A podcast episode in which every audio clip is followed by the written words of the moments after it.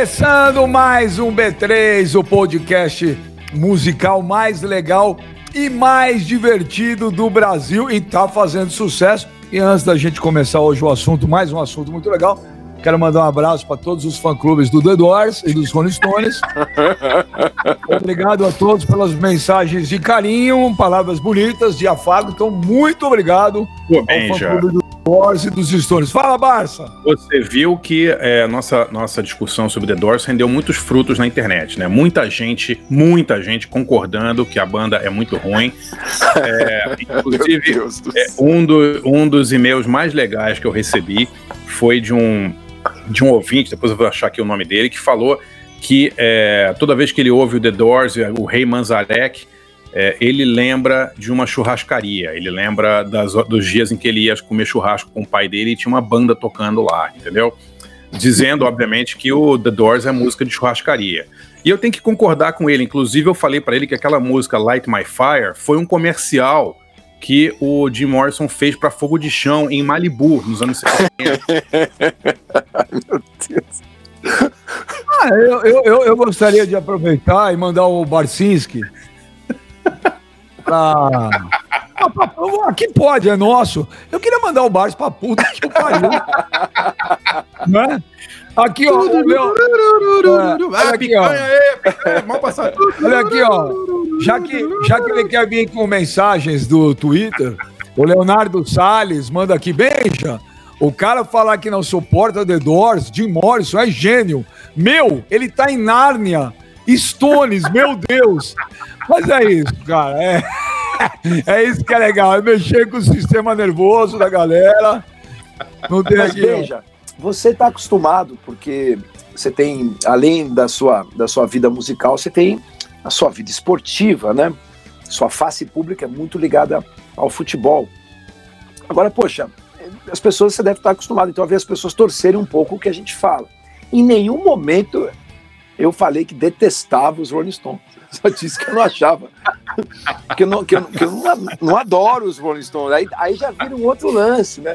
Vira uma briga meio quase que uma, uma guerra religiosa, né, cara? Assim que é bom, João. Rede social é isso. aí, é, é fogo no parquinho, João. É. Mas. Não, e bem-vindo ao Clube dos Haters. Mas olha, ah, olha. Hoje, hoje, Barça, João Marcelo, mandar um abraço pro nosso querido DJ o homem que resolve todos os problemas pra gente. É, vamos fazer hoje um tributo aos compositores, João Marcelo. Muitos daqueles que têm músicas que fazem sucesso por décadas e muita gente às vezes não sabe nem quem são as pessoas, né, João? São Exatamente. heróis anônimos, né? Heróis anônimos. Tipo, 007 da música, salva o mundo e ninguém sabe que foi ele, né? Aquela solidão danada, né?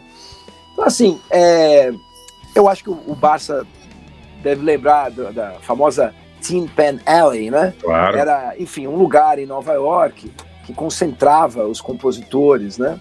As editoras e, e assim, no, na segunda metade do século XIX até a metade do século XX era um, um trabalho quase que exclusivo. Você não tinha intérpretes é, produzindo, compondo o seu próprio material. Você tinha realmente a necessidade de, de uma música, de uma determinada composição, e uma das formas era procurar uma editora ou um, ou um escritório de compositores, né? E boa parte delas ficava lá em Manhattan, né? E, e pedir uma música e dizer, olha, eu tenho um cara aqui que chama Benjamin Bach, ele quer uma música romântica que fale disso, do amor dele pela mulher dele, ou pelo filho dele, ou, ou sei lá, o que dava todo a, toda a construção, dizia qual era o público com o qual ele já conversava, que ele pretendia é, conversar, enfim. E eles criavam uma canção sob medida, às vezes mais de uma.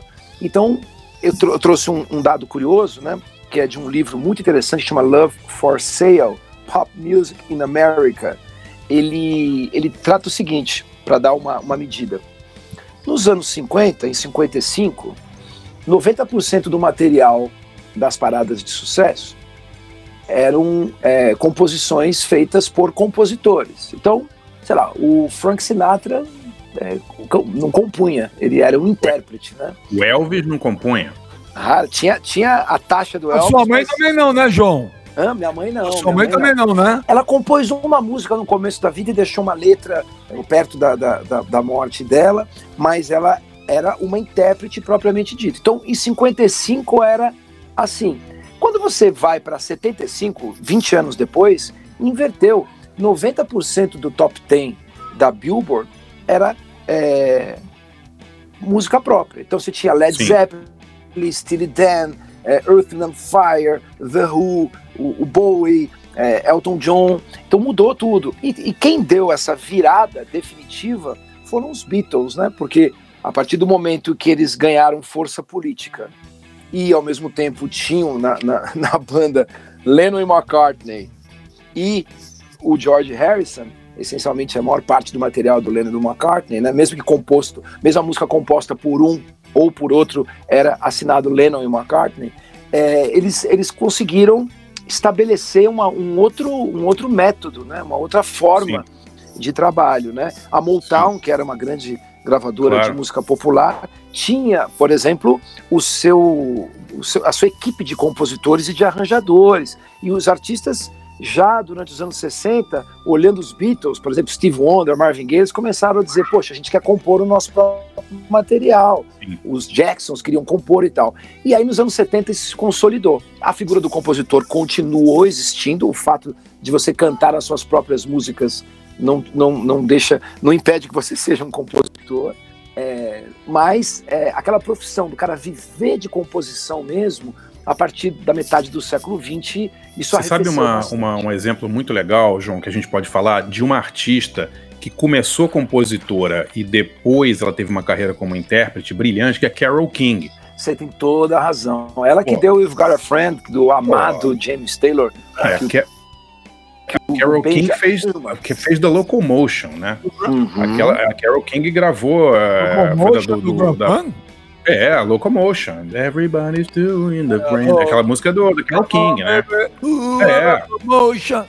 A, a, Carol King começou no final dos anos 50, justamente no Brill Building, ali, que é aquele prédio é, em Nova York que concentravam concentrava grandes editoras e, e, grupos de compositores. O marido dela, naquela época, Gary Goffin, escreveu com ela um monte desses, desses, desses grandes hits pop. Ela escreveu Chains, que quer dizer, esse grupo dela escreveu Chains, que os Beatles gravaram. E aí depois, só nos anos 70, que ela virou uma cantora, né, João? é, rap. pianista e cantora, lembra? É, sim. E, e, uma época que o piano virou protagonista, você tinha o Billy Joel, que você não é muito fã. né? Não, sei, é tô ligado, John, mas. Claro, essa mas é... a figura é. do piano, do, do, pianista que canta, da pianista que canta, Sim. ela era Roberta Fleck. É, né? João, esse, esse tema dos compositores é uma coisa que me, me interessa. E muita gente que está ouvindo a gente, acredito que até a maioria, que nem eu, leigo em muitas coisas que acontecem nos bastidores da música. E eu queria perguntar para você, para o Barça, né? Porque você viveu, como você é um, um baita de um produtor. Ô, ô, João, hoje em dia não, né? Mas antigamente, quando se as gravadoras queriam gravar com esses grandes artistas, havia uma pressão, né? Por exemplo, ó, precisa lançar um disco em, em, pro Natal, né? Sim, sim, sim. E, e, tudo que depende de criação, você não pode estipular muito prazo, porque criação não é uma coisa que você pode às vezes ficar. É, tem artista que fica anos sem conseguir compor mais nada, né? Ô, João, e como é que os caras faziam, João? Era, era na pressão, era na marra, vai o que tiver, mas tem que, tem que compor, tem que gravar? Eu acho que o Barça concorda comigo, acho. Nesse ponto, eu, eu julgo que uma, uma data limite é tudo que muitas vezes um artista precisa. Porque Sim. quando o cara ganha muito dinheiro e passa a controlar o próprio fluxo de trabalho, você pode ver, sei lá, o Michael ficou cinco anos para entregar o Bad, tava trabalhando, fazendo outras coisas, mas ele mandava, ele podia ficar sem, sem fazer isso. Os teus amigos do, do, do Guns N' Roses né, ficaram 12 anos para entregar o álbum, independentemente de você gostar ou não. O D'Angelo, que foi um grande artista de neo soul dos anos 90, arruinou a carreira porque demorou 10 anos para fazer. Enfim, eu acho que nem tentar arrancar do artista dois, três álbuns por ano, como, como for ano passado, mas deixar tudo na mão da criação é complexo. O, o Basta trabalha escrevendo livros, fazendo matérias, entrevistando pessoas, fazendo dirigindo documentários, etc. Ele sabe que o, o dinheiro para pagar as contas né, da produção e o prazo de entrega. Beija, nesse ponto eu acho que você falou, poxa, não dá para fazer uma música de uma hora para outra. Cara, se você não pressionar, e, e... não rola.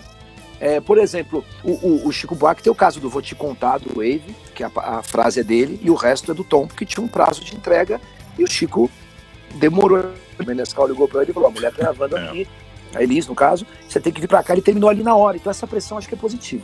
Não, e a outra coisa, né, João, que as gravadoras é, deram são grandes profissionais, como produtores, arranjadores, para auxiliar os, os artistas artistas, né? Porque eu, eu acho muito engraçado as pessoas hoje ficam vilificando, falando mal de gravadora, gravadoras pressionavam, as gravadoras isso, as gravadoras aquilo, que você ouve na sua casa, ou quase todos os discos, né? Então, quase assim, uhum. é, tinha isso, é, as gravadoras realmente pressionavam os artistas, mas também davam é, grandes condições para os caras trabalharem, né? Estúdios, arranjadores, né? O que seria do, da, sei lá, do, a gente falou outro dia aí do João Bosco e, e Aldir Blanc, a gente não falou lá do Galos de Briga? Pô, claro, é? sim, claro. Do Hora, né, tocando, quer dizer, uma, um monte de fera, né, produzindo, quer dizer, tinha toda uma estrutura por trás também. Então eu acho, eu concordo com você, é, artista sem prazo para entregar as coisas tende a é, ficar uma coisa também um pouco auto Procrastinar. Exatamente, meio autoindulgente também, né? Ah, não tá perfeito, vou fazer isso aqui agora muitas vezes eles precisam de prazo para que a coisa saia e, e, muitas vezes as coisas feitas de uma maneira mais rápida e mais instintiva saem melhores, eu acho. Então, aproveitando hoje, tirar tudo, tudo que você gostaria de saber sobre uma composição de uma música e nunca teve coragem de perguntar, é hoje, aqui no B3. Ô, Jota. Diga. O cara compõe primeiro, o cara escreve a letra ou faz a música? Varia. Aí você tem as duplas que trabalham, né? Tem o cara, por exemplo, o, o Bernie Taupin e o Elton John. Ia né? falar deles. É sabido. É, você ia falar. É, é, ali um caso clássico do que é, um que é exclusivamente letrista e outro que, que faz a harmonia e a melodia. Melodia e harmonia. Agora, mesmo. Mas desculpa, João, desculpa, de... João, mas eles vão fazendo isso junto? Ou o cara vai escrevendo? Cada eles um, que tá... cada Cada um tem uma dinâmica, né? É, na biografia tem uma, um livro muito legal sobre o Elton John. Saiu no Brasil esse livro, Elton John nos anos 70. Eu tenho ele aqui, eu vou pegar o nome já já. O Elton John conta essa dinâmica. Muitas vezes ele fazia todas as músicas do disco e mandava as músicas pro Bernie Taupin. O Bernie Taupin escrevia a letra, o Elton John não sabia nem sobre o que que era a letra. É uma coisa, Exatamente. coisa louca, assim, tipo. É, eu vou pegar aqui o livro, é do Tom Doyle esse livro. Vamos falando aí que eu já vou achar aqui na estante, peraí. Tá. Agora, por exemplo, pessoas que compõem é, sozinhas, né? Você tem a sensação de que, claro, como a fonte é uma só, é, vai, vai surgindo uma coisa e aí vai completando com a outra. É, mas vamos lá, vamos pegar o caso para não complicar muito do Bernie Taupin e do Elton John. O Bernie Taupin é um letrista.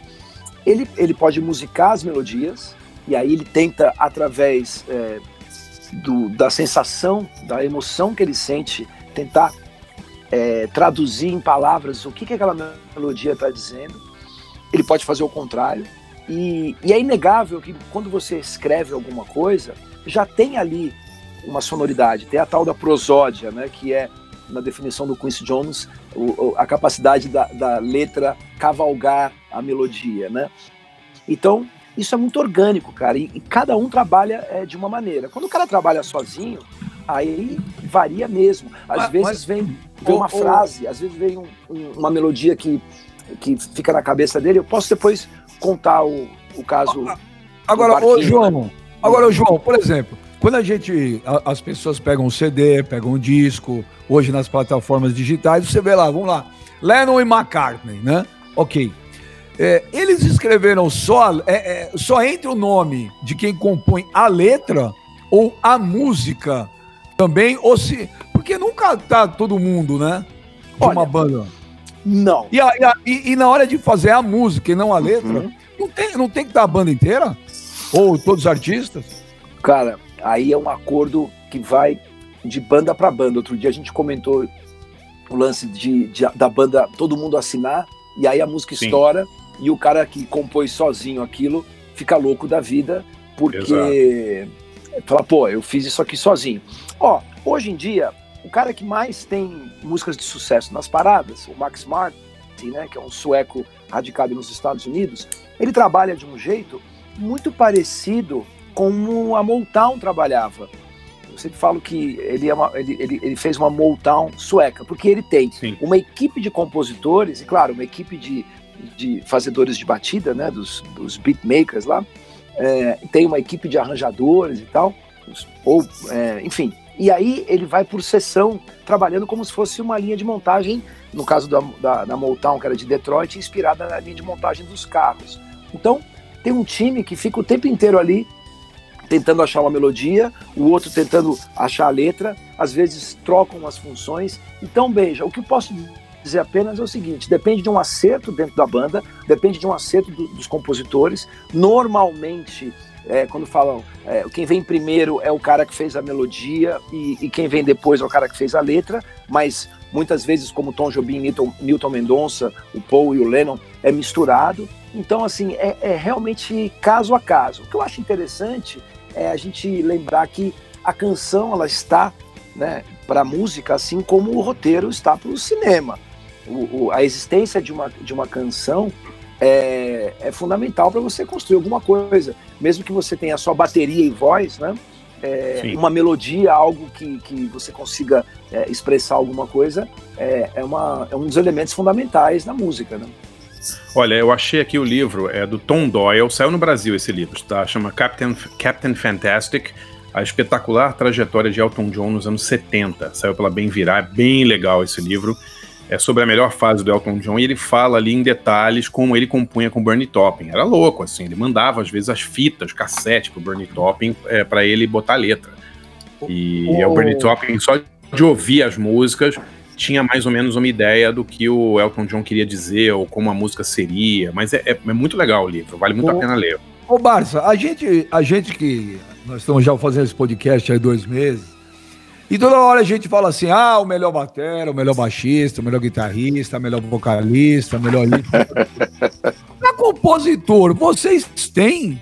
Vocês têm assim, cara, fala assim, pô, esse cara pra mim é o melhor do mundo, é um dos melhores que tem, no Brasil, fora. Vocês têm esse negócio de ter compositores assim que vocês falam, porra, o cara é demais?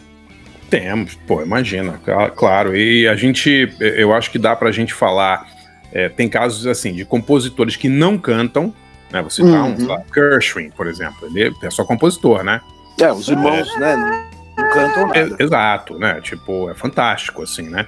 É, e eu selecionei dois aqui, dois exemplos de, de artistas, de compositores que eu gosto muito e que, e que têm, é, é, digamos, histórias é, curiosas. assim. Um, bom, vou falar um, depois o João fala o dele, depois eu volto, pode ser? Mas o que uhum. eu acho uhum. interessante é, por, por, exemplo, essa semana passada eu vi o documentário sobre os Bee Gees, tá? A gente falou dos Bee Gees aqui nas últimas semanas. Mas o que pouca gente lembra diferentemente da Carole King, que começou compositora e depois virou intérprete, né? Os Bee Gees, eles compuseram, depois que eles fizeram sucesso com Saturday Night Fever, eles compuseram muitas músicas para outros é, artistas. Né? A Exatamente. Galera, a galera esquece disso, né? A galera, Barbra Streisand, Diana Ross. Os caras fizeram o Heartbreaker, da Diane Warwick, foi o maior sucesso da carreira da Diane Warwick, né? Woman in Love, da Barbara Streisand, é, é, Chain Reaction, da Diana Ross, é dos Bee Gees, quer dizer, é louco, né? É, o, filme, o filme conta, o documentário que a HBO fez sobre os Bee Gees, como eles fizeram um sucesso estrondoso, né? O, o a trilha sonora dos Embalos de Sábado à Noite é, talvez, junto com o guarda... o, o, o lá da Whitney guarda Houston, guarda-costas, as trilhas sonoras mais vendidas da história, e logo depois eles entraram numa, numa crise danada, porque a discoteca meio que acabou, é, entrou uma, uma onda contra a discoteca. É e eles viraram eles viraram um has-been assim de um dia do dia para noite. E aí é muito triste no, no, documentário eles falando, olha, a gente não podia mais tocar, ninguém queria mais ver a gente tocando, a gente era considerado brega, era considerado é, música de quinta categoria, a gente começou é, uma nova carreira como compositores. E aí essa galera, sabe, é, Celine Dion, é, Barbara Streisand, é, Diana Ross, todo mundo começou a procurar eles para Olivia Newton-John. Né? Olivia Newton-John, entendeu? A, a trilha sonora do Grease, eles fizeram Frank Valley, canta Grease, a música deles. Cliff né? Richard, né, também. Pô, é muito louco isso, né? Eu acho é, é fantástico essa. É, e é exatamente o oposto da, da nossa amiga Carol King, né? Aliás, aquela composição dela que estourou, Too Late, né? Now it's too late. Pô, linda, linda, linda. Bonito, né? Linda. Ô, João, o Diga. tapestry inteiro é maravilhoso. Ô, João, tem artista consagrado que, que, que tipo, contrata compositor, o cara fala assim, olha, é, eu pago aqui, eu preciso de duas músicas de sucesso. Tem, tem isso? Tem. Claro que tem, mas veja, não é, não é uma fraude isso. Fraude não, não falei fraude. É não, um não, claro, é, claro aqui, é um business. A gente aqui pega, pega fogo. É um negócio. O cara é compositor, e assim, normal. O Benja, eu, vou gravar um disco aí. E eu fiz isso semana passada. Liguei para três compositores. Eu estou fazendo uma música com uma artista. E liguei para três compositores. Falei, ó, dei mais ou menos é, a onda. É, uma, uma, uma, algumas palavras-chave aí que a gente capturou aí, uma nuvem de, de, de moods aí, né? E, e pedir para os caras. Eles, eles podem compor sob medida ou eles podem pegar e abrir o baú. Isso é um trabalho, cara. É um trabalho. Veja, quando é curiosamente, para confirmar o que o, o, que o Barça falou, e a própria história é, documentada da Billboard, que eu, que eu comecei né, o programa, lembrando que em 55, 90% era, era, era interpretação, eram intérpretes cantando música de alguém, e em 75 inverteu. Então, assim, os Bee eles surgiram nos anos 60, já eram um sucesso, e tiveram essa explosão aí, e posteriormente seguiram como compositores, invertendo a, invertendo a lógica aí da, da, da, da Carole King, exatamente nesse esteio, ou seja, os Beatles é, que abriram a, essa, essa porteira, primeiro porque tinham um talento para isso, mas conquistaram o, o, um poder por causa da sua, do, do seu sucesso, né? eles ficaram muito importantes. Lembra que a gente falou que o, o, os microfones no estúdio, as gravações, todas eram engenheiros que vinham e colocavam o microfone X. É esse microfone no bumbo nesse lugar. É, isso Sim. se estendeu não só as a metodologia de gravação, mas a composição. Então, assim, voltando, é, você pode ligar para um compositor e pedir. E, e, agora o que, o que acabou criando uma, uma linha é, que é difusa é porque boa parte dos compositores é, é, passou a gravar o seu próprio material. Sim. Até tem entrevistas Sim. da Elis Regina falando, pô, o cara me mandou o refugo. Se ele quer que eu grave a música dele, me manda as melhores. Ele quer guardar é, pro disco é. dele, etc. e tal, né? Aquela, aquela queixa de intérprete, né? É. E ela lançou muita gente, ou, ou, ou ajudou a estabelecer muita gente. Agora, você falou dos melhores, né? Tem os seus segmentos, né, Benja? Na música pop brasileira, tem três figuras, assim, eu gosto de muita gente, né? É, é, graças a Deus, né? Eu, eu, mais, assim, ocupo 99% do meu tempo com as coisas que eu gosto, né? Então, assim, acho que Roberto de Carvalho e Rita Lee, né? Sim. É música e letra. É, Guilherme Arantes, que faz essencialmente o trabalho sozinho.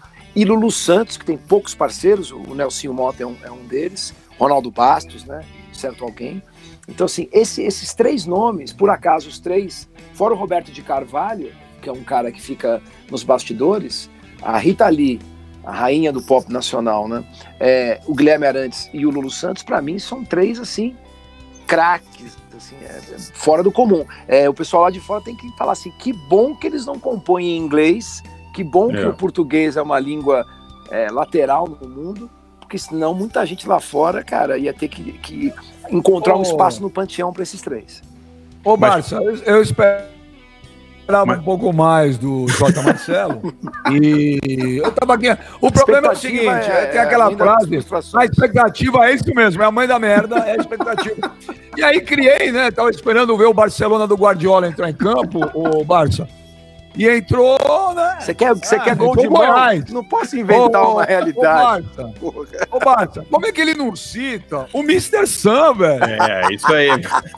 o Mr. Sam, I need you, I want you. Piripiri, velho. Ah, e o Carlos Imperial, então. É, o Carlos Imperial também. O Rossini Pinto, o né? Miguel Plops. Galera, né? Miguel Plops, que é exatamente. Agora, ô João, falando da Rita Lee e do Roberto, é muito curioso também, né? É, a Rita é uma, uma gênia, né? Vou, vou me permitir falar isso, né? Da, do pop. Uhum. Mas ela demorou muito a emplacar sucessos, né?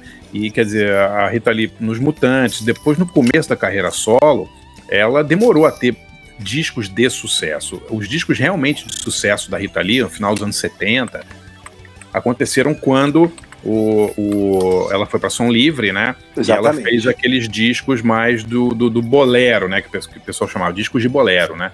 Que tinham a participação aí do, do Lincoln Olivetti, claro, né? E uhum. foram produzidos pelo Guto Graçamelo também. Isso é legal dizer, né? Porque claro foi, foi o Guto que deu essa, ajudou ela. Claro, ninguém tá tirando os méritos da Rita Lee.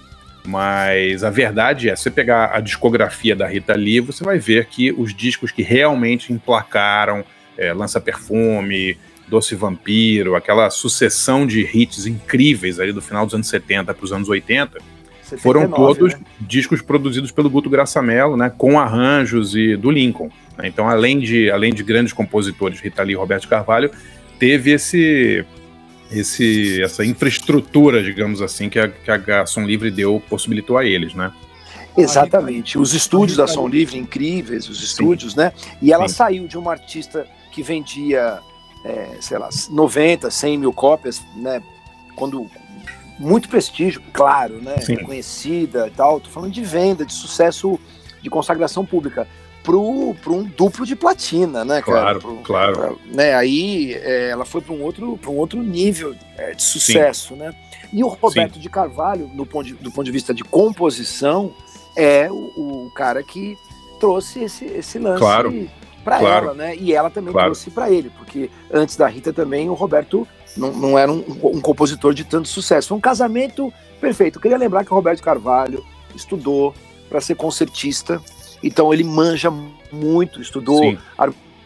harmonia formal, toca piano, compõe a maior parte das músicas que a gente ouve da Rita e do Roberto, eh, ele compõe, compôs no piano inicialmente, depois transferiu para guitarra manja muito de harmonia, mas manja muito mesmo. Legal. Assim. Ah. Não é pouca coisa. Ah. E também estudou para ser diplomata, né? Então um cara. Ah, é? É, do, é um cara Legal. Com uma cultura geral, assim, fora do comum. E eu sempre, porque falava assim, né? Falava no passado, parei, né?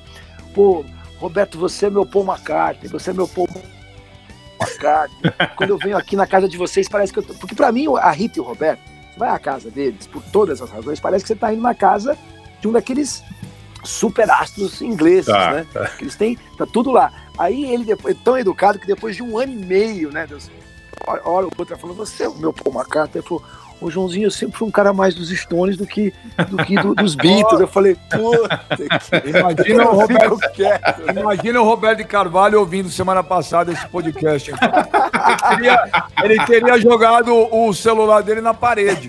Agora, eu, eu, eu adoro a Rita Lee, eu adoro a Rita Lee. O Roberto Carvalho também é um, é um baita de um músico.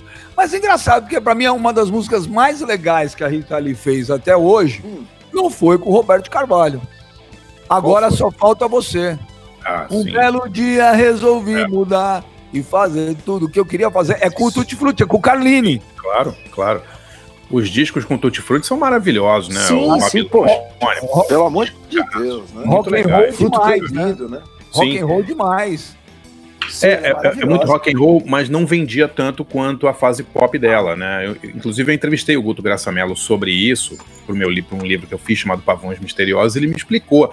Ele falou, pô, a Rita tinha um público fiel, mas não era gigante, porque o rock no Brasil, infelizmente, nunca vendeu muito, né? Tirando ali nos anos 80, com Legião, RPM, RPM é mais pop, né, do que rock, né, eu diria, né? Mas uhum. rock mesmo, rock no Brasil para vender é difícil. Né, o rock é, deu muita mídia e tal, mas quando você ia ver lá no final do ano lista de mais vendidos, que era sempre música romântica que tinha ou discoteca. Né? Uhum. E o Guto Graçamelo falou: não, nós nos juntamos com a Rita e falamos, vamos fazer discos mais comerciais. É muito legal, muito legal ouvir o Guto Graçamelo falar de como eles, claro, com todo o talento da Rita e do Roberto, não estou dizendo de jeito nenhum que eles foram é, fabricados, não é isso. Não, não. Foi uma junção perfeita de Foi é, de talento musical, com uma gravadora que entendeu né, até, onde, até onde essa música podia ir, né? E com o produtor também, o Lincoln, que deu ali aquela, aquele verniz pop, ajudou também o Roberto e a Rita. Então foi, foi uma junção fantástica. Muito feliz. Ô, e é... Ah, diga. Não, não, fala, fala, pode terminar. Fala aí. Não, é só para colocar aqui, tem um período de, de crossfade né, na carreira dela, porque o álbum é, de 79, que chama Rita Lee, Sim. que é aquele que ela tá com aquela tatuagem né, é, no, no, no, ombro, assim, olhando, linda e tal. Obra-prima é, esse disco. É, é. obra-prima, né?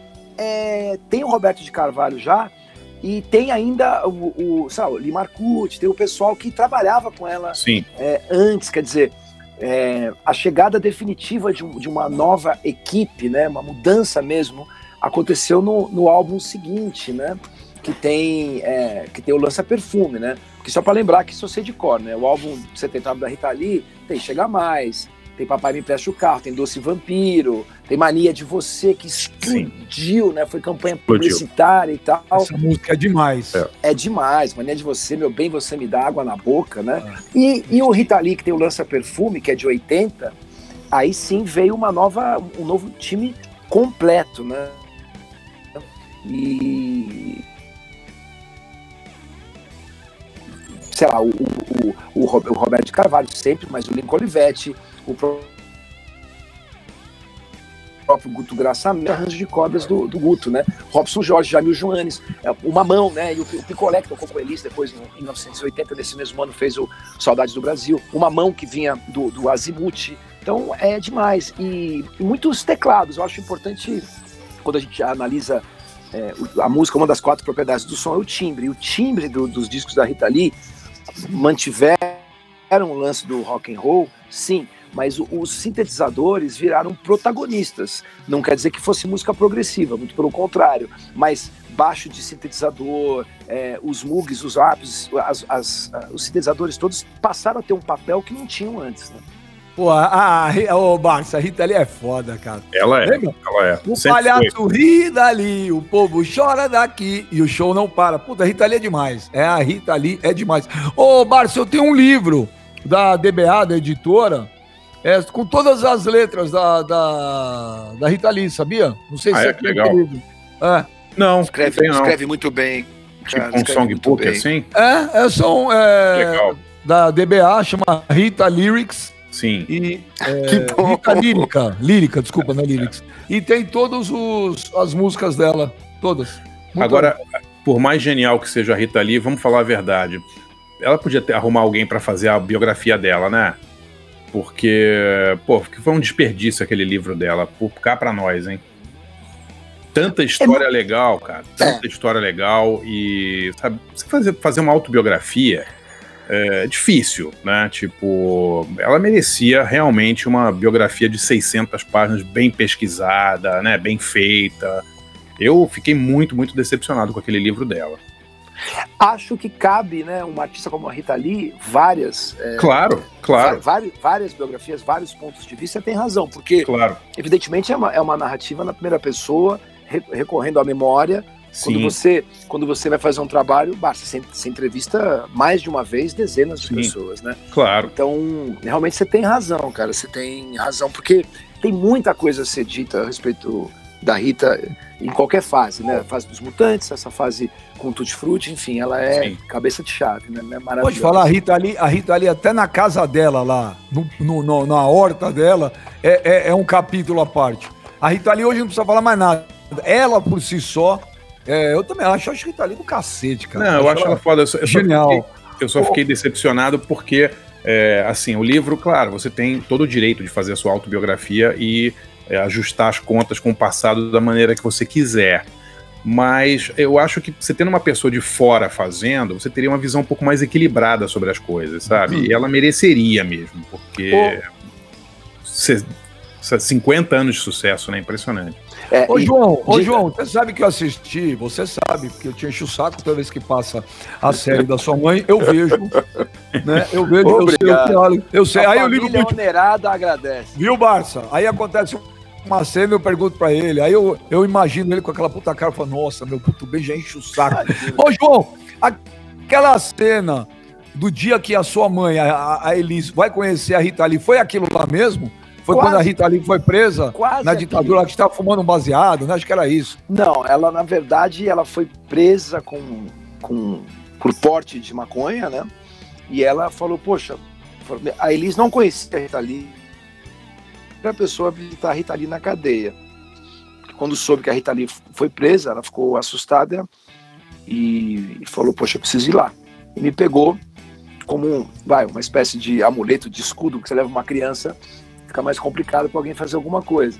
Mas, é, e aí a Rita lá confidenciou para Elis que estava grávida, e por isso mesmo não estava mais fumando, não estava bebendo, estava é, é, numa fase clean, assim, nesse sentido, por causa da gravidez. Então ela, ela alegou que foi uma, uma armação, né?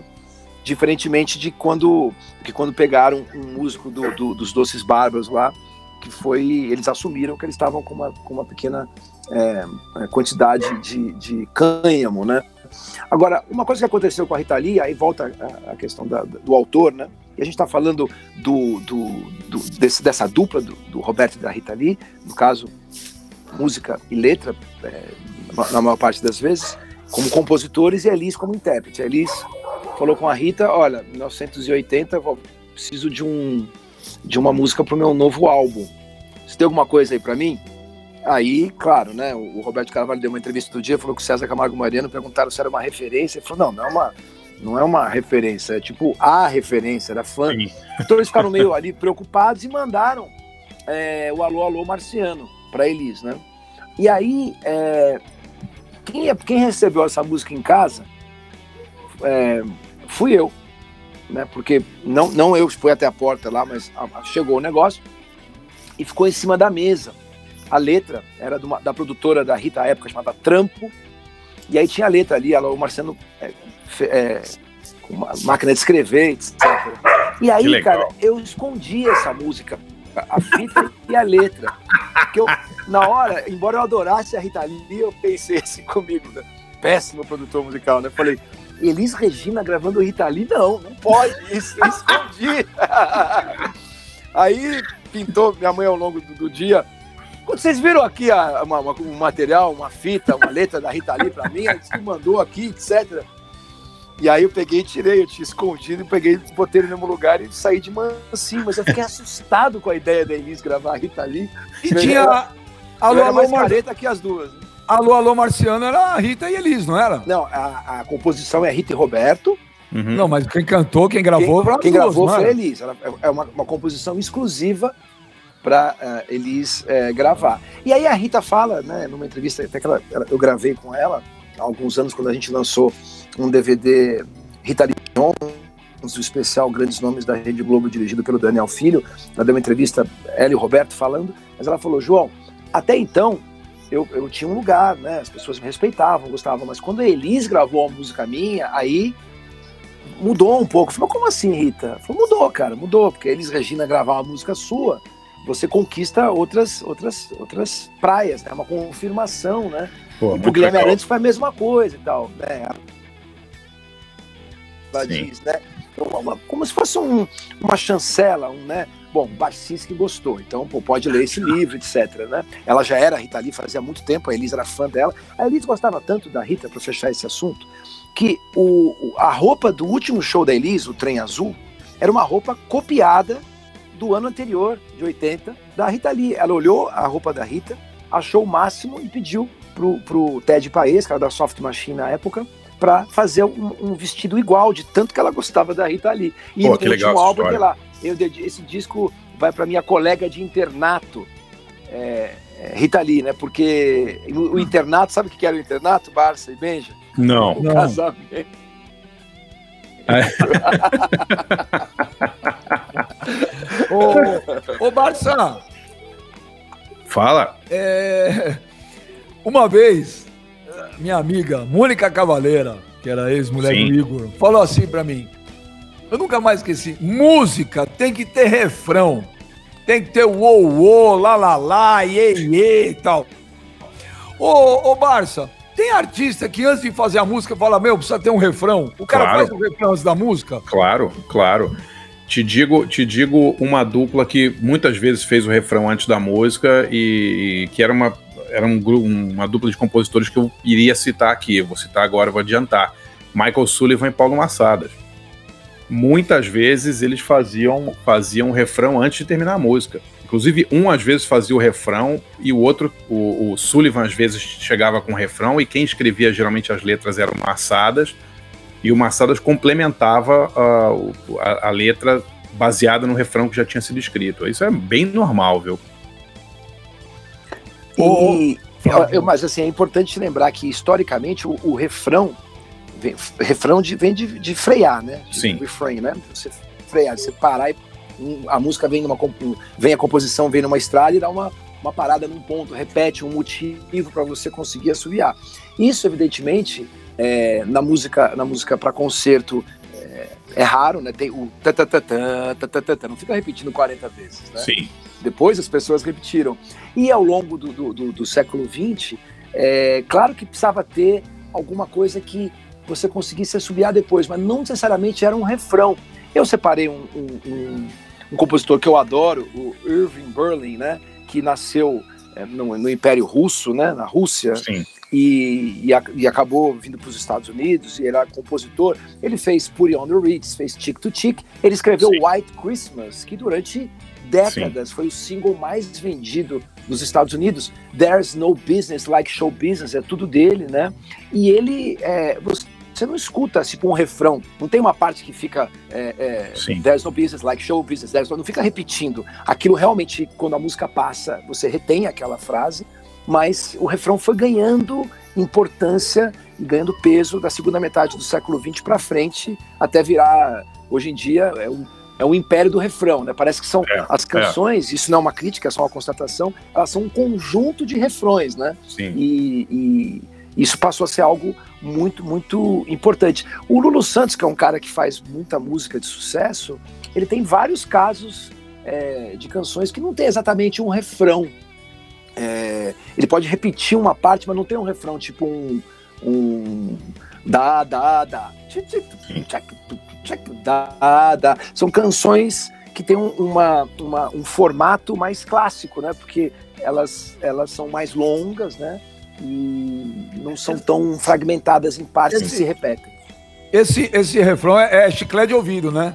O negócio fica na cabeça, não sai, né? Na, na, na, na, na. O ritmo, meu, é, é, impressionante, não sai da cabeça. Olha, a gente tá caminhando pro fim, vocês não perguntaram quem era o meu compositor preferido. Quem é o seu compositor? Quem ah. é o seu compositor preferido? Ah, Steve, é. Steve Harris. Acertou, Márcia! Aê, o Barça me conhece, velho. Ô, Barça, Steve Harris é um gênio, cara. O cara compôs Alexander the Great, man. Você é louco? A, a, as letras do Iron Maiden são aulas de história. Ô, Barça, me ajuda aí, que nem diz o Datena. Me ajuda Mas, aí, ô, Barça. Claro que sim, pô. Eu gosto muito. É sim, imagino. Eu gosto, veja. Eu vi. Ó, eu conheci o Iron Maiden em 82, porque na, primeira, minha, na minha primeira banda de escola, é, um dos, dos caras tinha o, o, álbum The Number of the Beast, se não me engano, e a capa capturou. E quando você escuta, cara, desculpa, quem gosta de música, se parar pra ouvir o, o nosso querido Iron Maiden, vê que tem café no buri pra caramba ali, os caras tocam muito. E o gosto é outra coisa, mas que eles tocam muito, ao contrário do Manzarek, né? Que surra aquele órgão, né? Nossa, o que, que é isso? Vocês têm que ouvir Riders on Storms, daquele jeito, meia-noite, ah, numa estrada. Gente, aquilo é, é, é hipnotizante. Fala Scream for Me Brasil, por favor. Scream for Me Brasil! Bom, vamos encerrando. Vocês querem falar mais um? Vocês querem falar mais alguma coisa? Essa é, para mim, o, Não, o, eu... de forma totalmente imparcial, é a maior frase da história da música, Scream for Me isso não existe. oh. eu, eu, quero só deixar, só deixar um aviso ao estilo professor Pasquale aqui, porque eu sempre me ferrei com isso. Mas vamos lá. O plural de refrão não é refrões, é refrães ou refrãos. Vocês acreditam nisso? Refrães? É, refrães, acredita? Ele sabe corrigir aqui. Briga, devo ter falado refrões aí. Eu sempre falei refrões, mas, é, tô, mas tá errado, João. Estamos errados. É refrães, acredite não, se quiser. Você tá certo faz tempo, eu aprendi hoje. Muito bom, é que a gente sai daí, tirar essa, essa sombra da ignorância, né? Não, não é, cara. É o tipo da, é o tipo da coisa que você sempre falou, né? Refrão. Claro. O, o, cara faz grandes refrões e tal. Uma vez eu me lembro que eu escrevi isso e alguém, algum leitor, falou: olha, esse plural tá errado. Eu falei, não é possível. Eu fui checar e o cara tinha razão, tava errado mesmo. Eu nunca entendi porque que é gols e não gois. é, pode, pode, pode ver tudo que é gol, porque tudo que é, né? Eu também não consigo entender como que é nós e não é nós. é nós. Márcia! Então um tá, é nós, é nós. É nós. É um abração, Márcio. Um abraço, um abraço, Jota. Até semana que vem. Até semana que um vem. Um abração pro DJ. Valeu, DJ. Hey, Mr. DJ. Encerrando o B3, o podcast musical mais legal e mais divertido do Brasil. Semana que vem tamo junto aí. Novamente, um abraço especial pros fã-clubes do The Doors e dos Stones. Tchau, gente!